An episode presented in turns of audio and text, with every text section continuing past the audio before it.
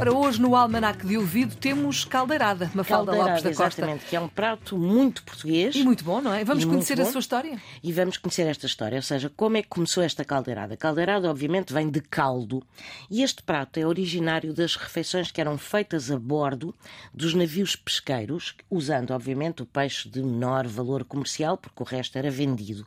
E antigamente esta caldeirada era sempre comida com colher de pau, e há quem defenda que todos comiam com a mesma colher, ou seja, Ui. o chamado comer do mesmo prato ou meter a colherada, no fundo.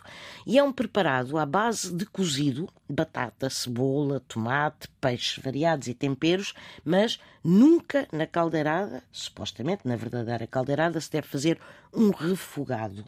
E as caldeiradas há umas que são mais conhecidas do que outras. Por exemplo, a caldeirada ribatejana, que é adensada também com chouriços de carne e também sangue de porco para dar um bocadinho de força para quer quem, por exemplo, trabalha no campo ou mesmo os pescadores.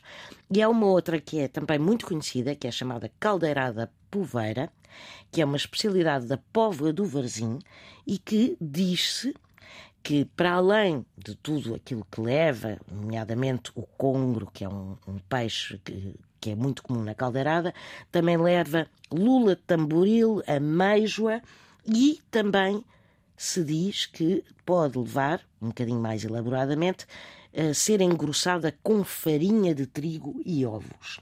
Ora, a caldeirada também viajou, tal como os portugueses, e em Angola e Moçambique faz-se, por exemplo, caldeirada de cabrito.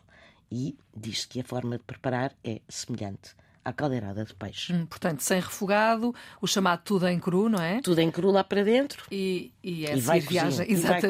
cozinhando. E é bem bom. Obrigada, Mafalda Lopes da Costa. Está explicado esta história, está explicada a história da caldeirada no Almanac de Ouvido, que pode voltar a ouvir sempre quiser também na RTP Play.